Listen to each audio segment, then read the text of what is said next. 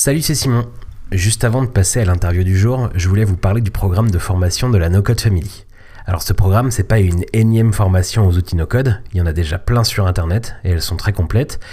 Ici, il s'agit d'un programme complet qui va vous accompagner dans la construction de votre projet professionnel ou dans le lancement de votre side project et même si vous ne savez pas coder. Alors comment trouver son idée, quelles sont les erreurs à éviter, comment trouver ses futurs clients, comment créer son prototype, quelles sont les questions à se poser pour créer son statut, toutes ces questions sont abordées dans ce programme en vidéo, accessible à votre rythme. Alors rendez-vous vite sur www.nocode.family pour découvrir le programme et vous lancer dès aujourd'hui. Le lien est aussi disponible en description de l'épisode. Bonne écoute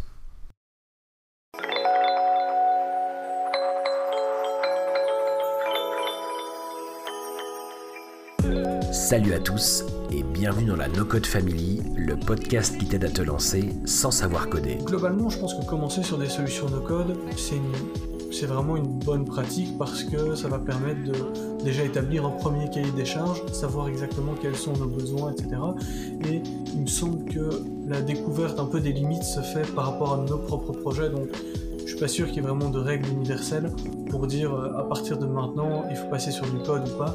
En général, je je pense que ça va se faire de manière assez naturelle. Chaque semaine, on rencontre celles et ceux qui développent leur business sans faire une ligne de code. Et si tu veux aller encore plus loin et découvrir des épisodes inédits et des ressources exclusives, rejoins le No Code Family Club sur www.nocode.family. Salut Florian. Salut Simon. Alors dis-moi qui es-tu? Bien, je suis euh, développeur euh, à la base et maintenant consultant Airtable et automatisation dans, euh, dans ton passé de développeur, hein, ce que tu me disais, c'est que justement, puisqu'on va pas mal parler d'Airtable aujourd'hui, c'est que tu étais particulièrement spécialisé sur ce qu'on appelle un peu l'informatique de gestion, tout ce qui est base de données, etc. C'est ça un peu euh, ton background? Oui, tout à fait.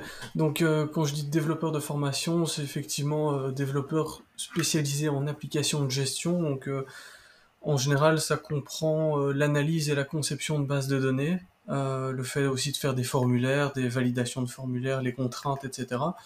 Et tout ce qui est, de manière plus générale, les opérations crudes, donc euh, create, read, update, delete, etc. Tout ce qui entoure, en fait, euh, sont un peu les concepts de base de l'informatique et des, bases de données. Hmm. Ok, donc on va pouvoir euh, largement revenir là-dessus euh, tout à l'heure, parce que comme tu l'as dit là, aujourd'hui tu es un expert d'Airtable, c'est vraiment le sujet sur lequel tu t'es spécialisé et, on va en, pas mal en reparler aujourd'hui. Mais avant ça, euh, toi c'est quoi, en tant que développeur, du coup, c'est quoi ta définition du no-code? Alors, euh, pour moi, le no-code, c'est un peu l'équivalent de tout, euh, toutes les modes qui sont apparues en, informatique ces dernières années, à savoir euh, le cloud, le big data, le business intelligence, l'intelligence artificielle, etc. quand on regarde ça avec un, un, œil de dev, en général, on regarde ça avec un petit peu de, de méfiance parce que c'est tous des, tout des concepts qui en fait existent déjà depuis assez longtemps et, hmm. et qui en fait simplement ne portaient pas ce nom-là. Alors, pour moi, le no-code, c'est peut-être un peu moins large que ce que j'ai déjà pu entendre euh, d'autres d'autres invités qui étaient déjà passés sur ton, ton podcast. Pour moi, les, les outils no-code, c'est plutôt les outils euh, qui, sont, qui peuvent eux-mêmes donner naissance à de nouveaux outils.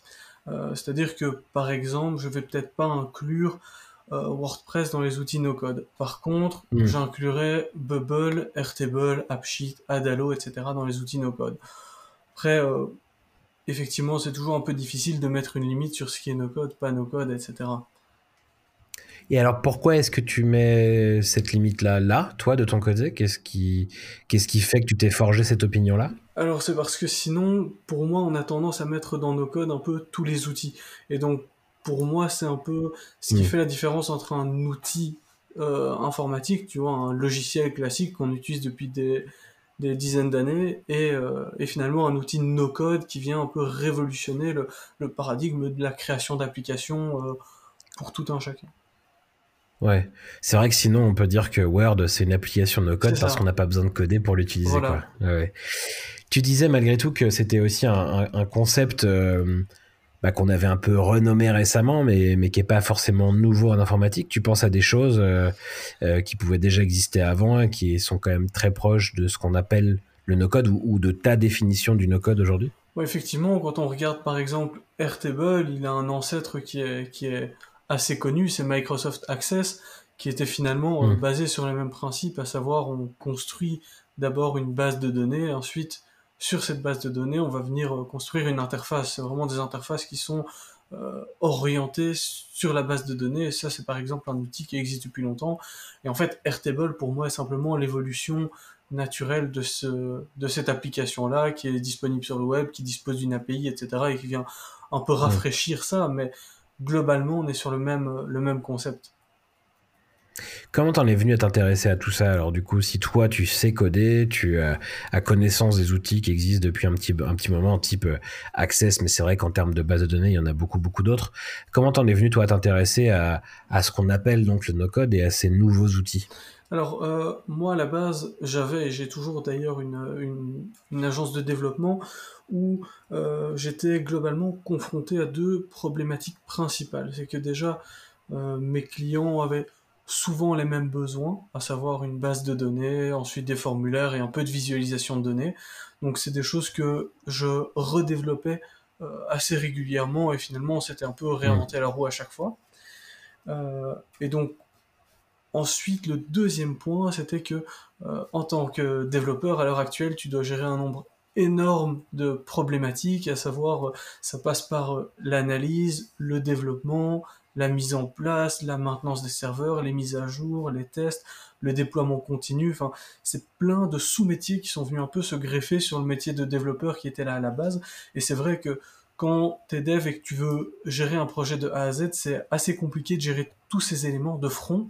Et euh, finalement, quand c'est des petits projets, c'est pas spécialement euh, facile à gérer de, de gérer tout ça en parallèle. Donc tu recherchais un peu des outils qui te permettaient de, de gagner en efficacité, en simplicité, en tant que développeur, et c'est comme ça que tu es euh, que as trouvé des outils comme Airtable, quoi, par exemple. Ouais, c'est ça, tout à fait. En fait, à la base, je suis arrivé sur, euh, je pense un peu comme tous les devs, sur euh, des outils comme Heroku, Digital Ocean, AWS.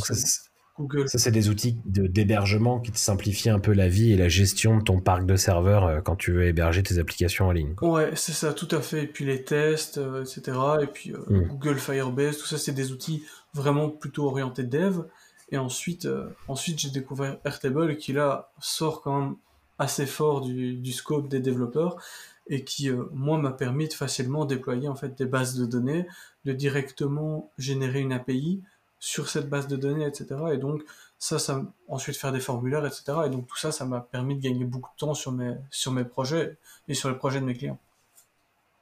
Alors, c'est qui euh, justement tes clients? Parce qu'aujourd'hui, tu es spécialisé sur Airtable, tu accompagnes des entreprises un peu dans, leur, mise en place de, de, leur base de données et, et, dans la capacité à résoudre un peu toutes les problématiques qu'ils vont avoir autour de ces bases-là.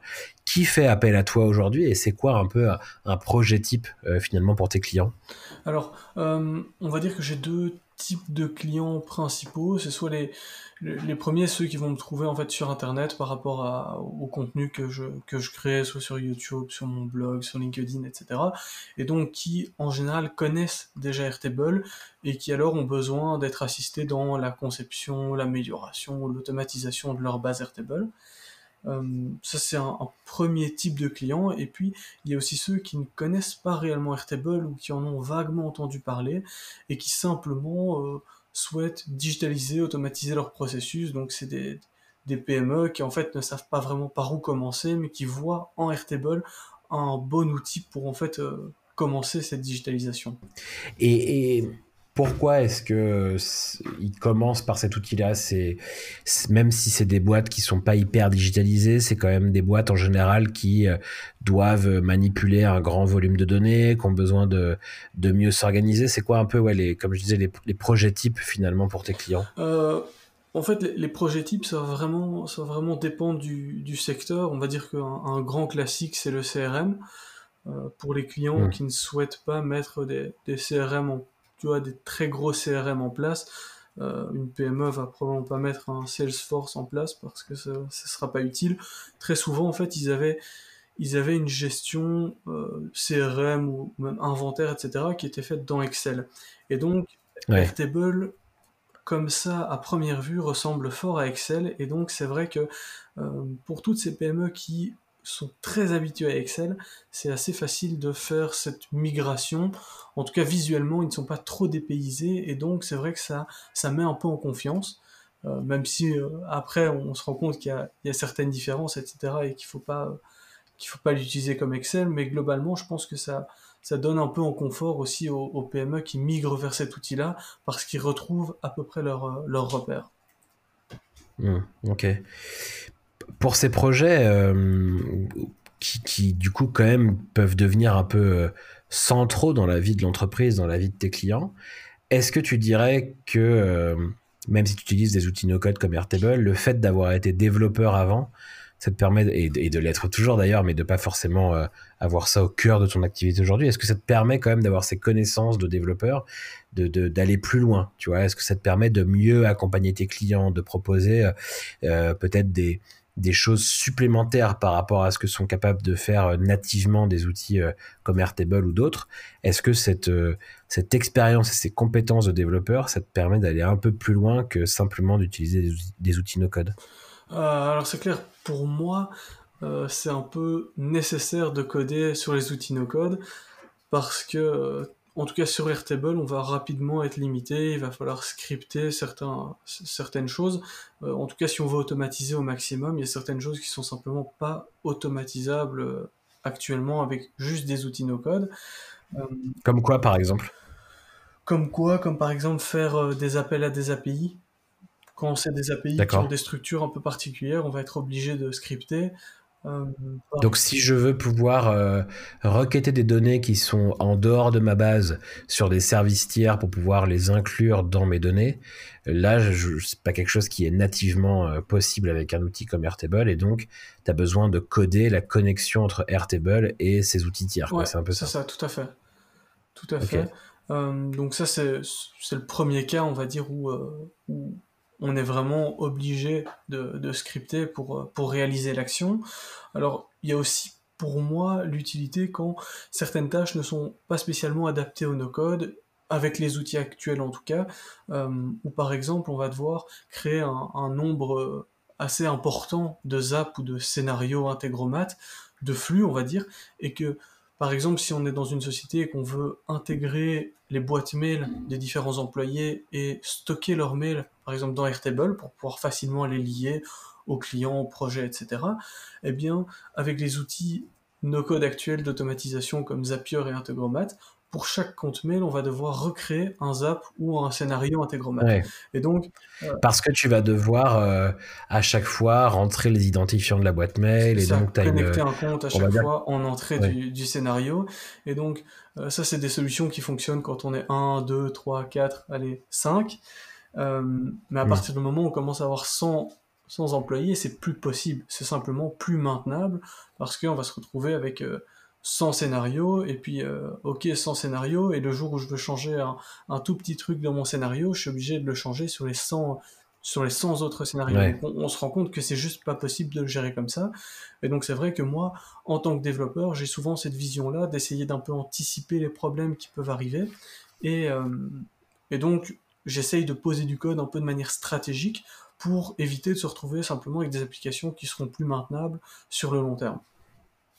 Donc là, c'est un bon exemple. Je pense que ça peut parler effectivement à plein de gens parce que dans un, précédent épisode là du, du, podcast, euh, j'interrogeais Martin Touroud qui m'expliquait justement lui avoir utilisé Airtable dans sa boîte. Il, il, est, il est commercial en fait au mhm. départ, donc euh, lui il s'est saisi d'Airtable et euh, il en a fait un peu une extension à son CRM qui est Salesforce pour euh, lui faciliter l'accès finalement aux, différentes infos sur ses clients qui peuvent être dans Salesforce mais aussi dans d'autres outils que l'équipe commerciale utilise tu vois. Mhm. donc là ça marche parce que euh, lui il l'a fait pour lui. Il y a deux trois autres de ses collègues qui vont bientôt commencer à l'utiliser. Mais donc dans l'exemple que tu donnais où euh, finalement si on veut relier je sais pas 50 commerciaux avec tu vois avec Airtable Comment tu t'y prends finalement euh, Est-ce que c'est des fonctionnalités qui sont rendues disponibles directement par Airtable, cette capacité à, venir ajouter du code supplémentaire? Est-ce que tu es obligé, toi, de le faire à côté d'Airtable et de connecter tout ça? Comment ça marche un peu concrètement? Alors ça, on va... Pour ceux qui n'ont jamais utilisé Airtable et qui euh, aimeraient vraiment euh, saisir un peu euh, finalement le, fonctionnement de quand, quand je veux le déployer plus largement comme ça dans une entreprise. Alors effectivement, sur Airtable, on a la possibilité de faire des scripts. À nouveau, pour moi, le bloc script qui est disponible dans Airtable, il est censé rester assez limité en termes de nombre de de lignes de code, simplement parce que c'est un seul fichier, et donc on va pas, je pense que c'est pas une bonne pratique de mettre, par exemple, un, script qui fait 10 000 lignes, parce que simplement, ça va être trop difficile à les relire par la suite, etc. Donc, euh, pour ce type de tâche, si vraiment on a besoin de se connecter, par exemple, à de multiples boîtes mail, euh, de gérer les identifiants des employés, les identifiants à leur compte mail, etc., moi je suggère plutôt de faire du code qui est stocké à part, et alors Airtable hmm. viendra euh, simplement appeler ce code externe, faire un appel et récupérer un résultat, euh, de telle sorte que le code qui se trouve dans Airtable soit limité à seulement quelques lignes et, s'occupe simplement de l'appel et de la réception du, résultat. Ok. Ça veut dire que euh, finalement tu te rapproches d'un projet informatique classique, on va dire, un projet de développement classique, mais tu viens y mettre des briques de nos codes euh, là où avant, il aurait fallu gérer sa base de données vraiment de A à Z avec des outils, euh, je sais pas, comme MySQL, Postgre euh, ou d'autres, par exemple. Mais là, finalement, la brique, dire cœur de la base de données, c'est du no-code, c'est Airtable en l'occurrence. Mais ce qui va se passer autour de, des données, ça reste dans, dans les projets que tu peux mener, ça reste proche quand même d'un projet euh, de développement euh, traditionnel, on va dire. Oui, après, euh, moi ça m'arrive par exemple pour ici l'exemple des boîtes mail. quand j'ai dû le faire, ce que j'ai fait, c'est que j'ai intégré un, j'ai d'abord commencé sur un scénario intégromat tout à fait classique qui se connecte à une seule boîte mail et qui ensuite insère ses emails dans Airtable. Et j'ai simplement remplacé ce, ce bloc connexion à une boîte mail par du code que j'avais écrit moi-même et qui peut se connecter à plusieurs boîtes mail. Et donc, en fait, je réutilise le fonctionnement d'Integromat, je réutilise euh, toutes les connexions disponibles, le fait que ce soit très facile d'insérer dans Airtable, que si je reçois un mail avec tel objet, je veux faire une notification Slack, ce genre de choses. Donc, moi, je vais en général intégrer du code vraiment quand c'est nécessaire et euh, de manière très spécifique parce que je trouve que ces outils no-code d'automatisation permettent de gagner beaucoup de temps et donc je ne m'en prive pas, mais parfois je pense que ça peut être pertinent de rajouter un peu de code hmm. pour permettre une meilleure maintenance et une meilleure scalabilité. Donc c'est vraiment par petites touches quoi finalement. C'est pas euh, T'as jamais euh, un, gros projet de développement, c'est de temps en temps pour aller un peu plus loin, pour gagner en efficacité de, de, de, bah, justement de création du projet en maintenance derrière aussi de ce projet, tu viens ajouter une petite touche de code un peu de temps en temps, ce qui te permet de faire sauter quelques limites et, de, et donc de gagner ouais, en efficacité un peu dans la durée. Quoi. Ouais, exactement. Tu, parlais aussi que ça pouvait avoir un impact, là tu, l'évoquais à l'instant, sur, euh, sur la scalabilité, finalement, donc la capacité à, à ce que ces projets puissent absorber de la charge un peu dans la durée et donc de passer de, je sais pas, de, de 40 commerciaux aujourd'hui à, à 100 commerciaux demain si l'entreprise recrute énormément, par exemple, dans l'exemple que donné. Est-ce que tu peux expliquer euh, pourquoi finalement est-ce que ça a un impact aussi sur cette scalabilité? Qu'est-ce que ça permet de faire que, euh, bah, que l'utilisation simple, on va dire, du no-code ne, permettrait pas de faire? Euh, Non, déjà, je pense que le problème qu'on a évoqué juste avant, à savoir la gestion des utilisateurs et tous ces scénarios qui doivent être dupliqués, ça c'est un problème qui est rencontré très fréquemment dans les, entreprises qui utilisent euh, des outils no-code. Donc ça, je pense que c'est déjà un problème qui peut être facilement résolu par l'utilisation du code. Mais il y a aussi, euh, à partir du moment où on génère de gros volumes, par exemple, euh, je sais pas, on va générer des milliers de documents par jour, eh bien, si on mmh. veut utiliser des solutions no-code pour faire ça, eh bien, souvent, ils vont nous pricer par document généré. Et ça va devenir assez cher au final, et il arrive par exemple que moi je développe une brique de code qui permette alors de s'affranchir de ces outils no-code pour générer un document et ça nous permet de à la fois s'affranchir d'un tarif qui est par document. Ici, on paye une fois un développement, alors ça va peut-être coûter 1000, 2000 euros pour développer le générateur de documents, mais après, il ne coûte plus rien à l'utilisation. Et alors, ensuite, c'est aussi pour réduire au maximum la dépendance envers des outils externes. Donc, si par exemple, on génère un document et qu'on sait précisément quel document on veut, eh bien, on développe notre propre code et alors on peut facilement avoir une, vue dessus et garder ça dans le scope de l'entreprise sans être dépendant d'une société externe. C'est là où la frontière entre finalement le discours un peu général autour du no-code et ce que tu proposes, elle est, parfois mouvante parce que euh, une des promesses quand même hyper intéressantes du no-code, c'est de pouvoir démarrer des projets à moindre coût, justement parce qu'on n'a pas besoin de, de, développer, de passer du temps, et on peut utiliser des outils un peu sur l'étagère pour brancher euh, différentes solutions entre elles, etc. Donc ça, c'est une réduction quand même des coûts sur le, démarrage d'un projet.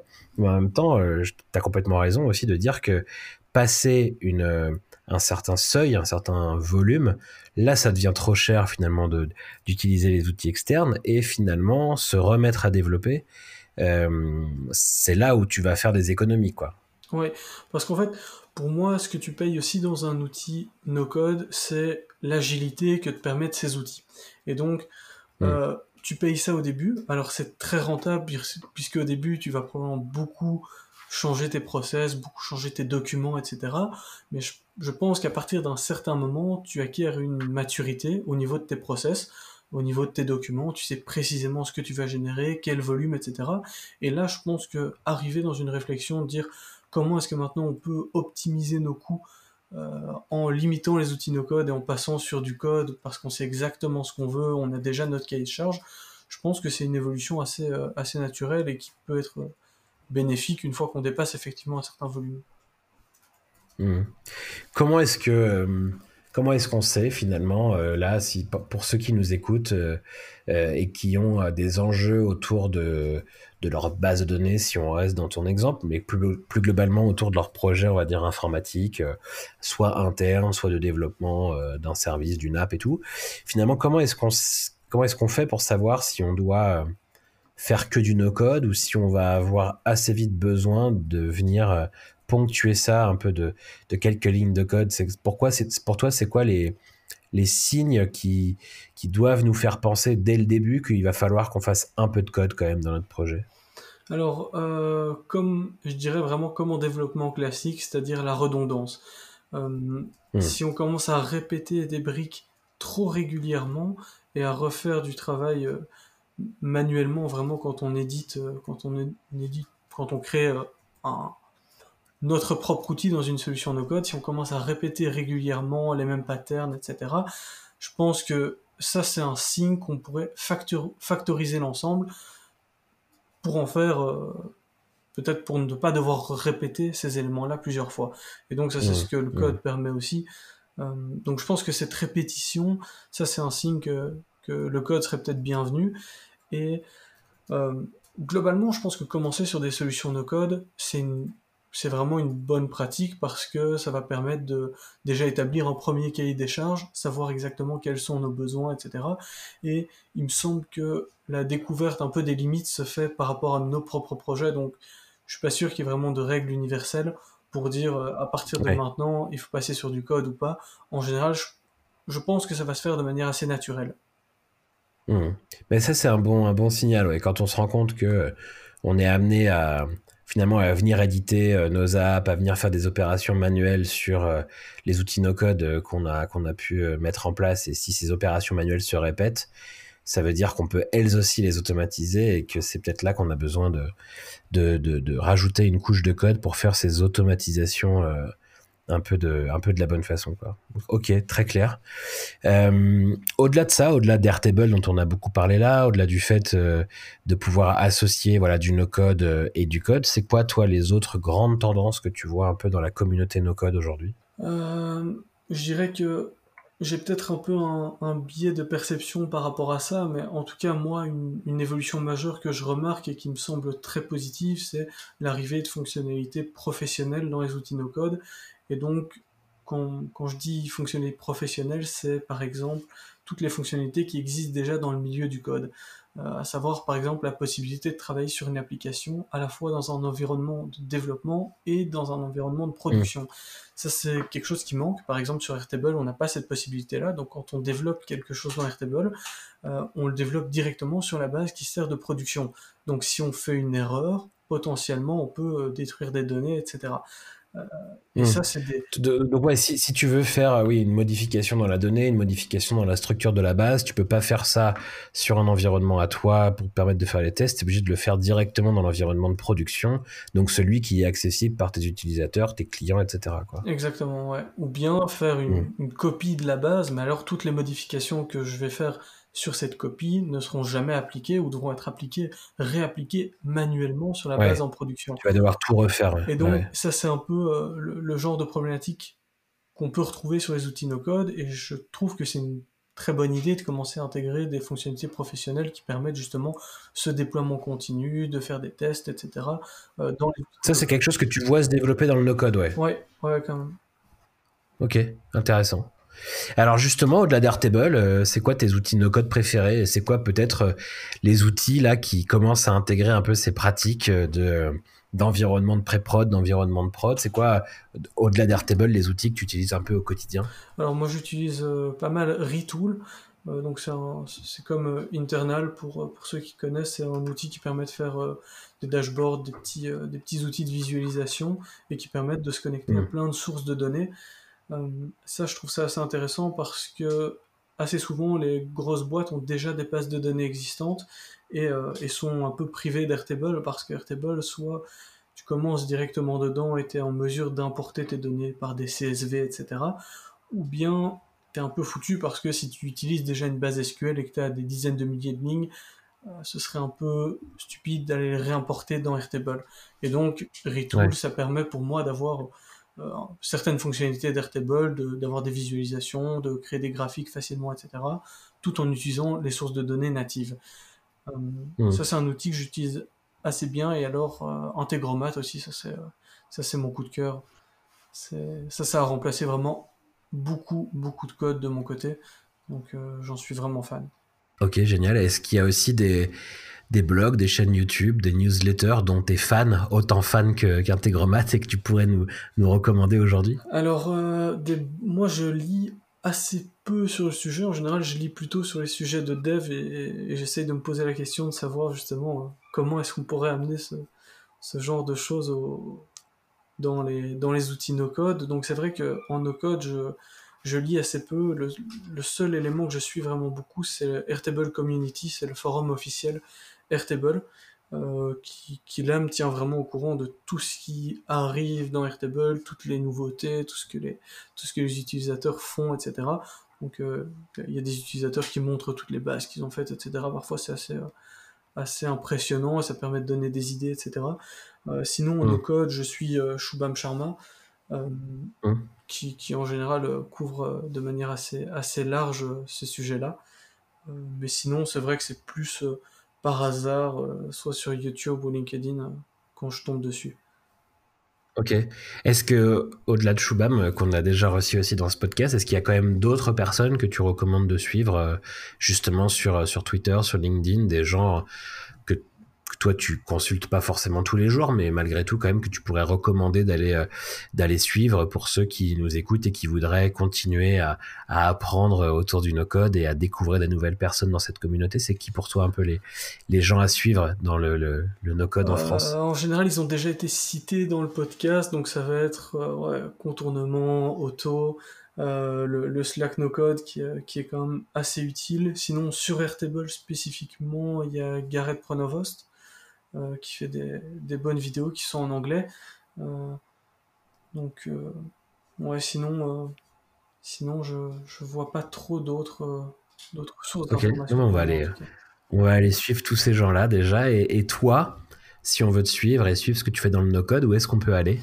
Alors moi, je poste beaucoup sur LinkedIn. J'ai aussi fait une chaîne YouTube qui s'appelle Airtable Facile et un blog du même nom, airtablefacile.fr. Euh, et donc voilà, en général, euh, c'est là que je, vais, euh, que je vais poster tout mon contenu sur ces trois, ces trois canaux. Génial. Eh ben, on va aller te suivre euh, sur ces trois canaux. Alors du coup, encore un, très très grand merci Florian d'être venu de la No Code Family. Et puis écoute, je te dis à très bientôt pour revenir peut-être parler de cette association entre le code et le no code parce que je trouve que bah, c'est hyper intéressant, ça ouvre encore plus de perspectives, ça demande d'avoir les compétences pour le faire et pas simplement de, de manipuler les outils, mais lorsqu'on peut le faire, lorsqu'on peut avoir des gens autour de soi pour le faire, pour nous aider à le faire, et eh bien ça permet vraiment de, bah de, de, développer des projets qui sont absolument sans limite. Donc je trouve ça vraiment fascinant. Merci d'être venu nous en parler aujourd'hui. Et puis donc encore une fois, à très bientôt, euh, Florian dans la No Code Family. Ouais, à bientôt, salut. Si cet épisode vous a plu, abonnez-vous sur toutes les plateformes de podcast et laissez-nous 5 étoiles, ça nous aide beaucoup. Vous pouvez également rejoindre le No Code Family Club pour écouter des épisodes exclusifs et continuer à apprendre des membres de la communauté No Code les plus inspirants. Alors pour rejoindre le No Code Family Club, c'est très simple, rendez-vous sur www www.nocode.family. À la semaine prochaine.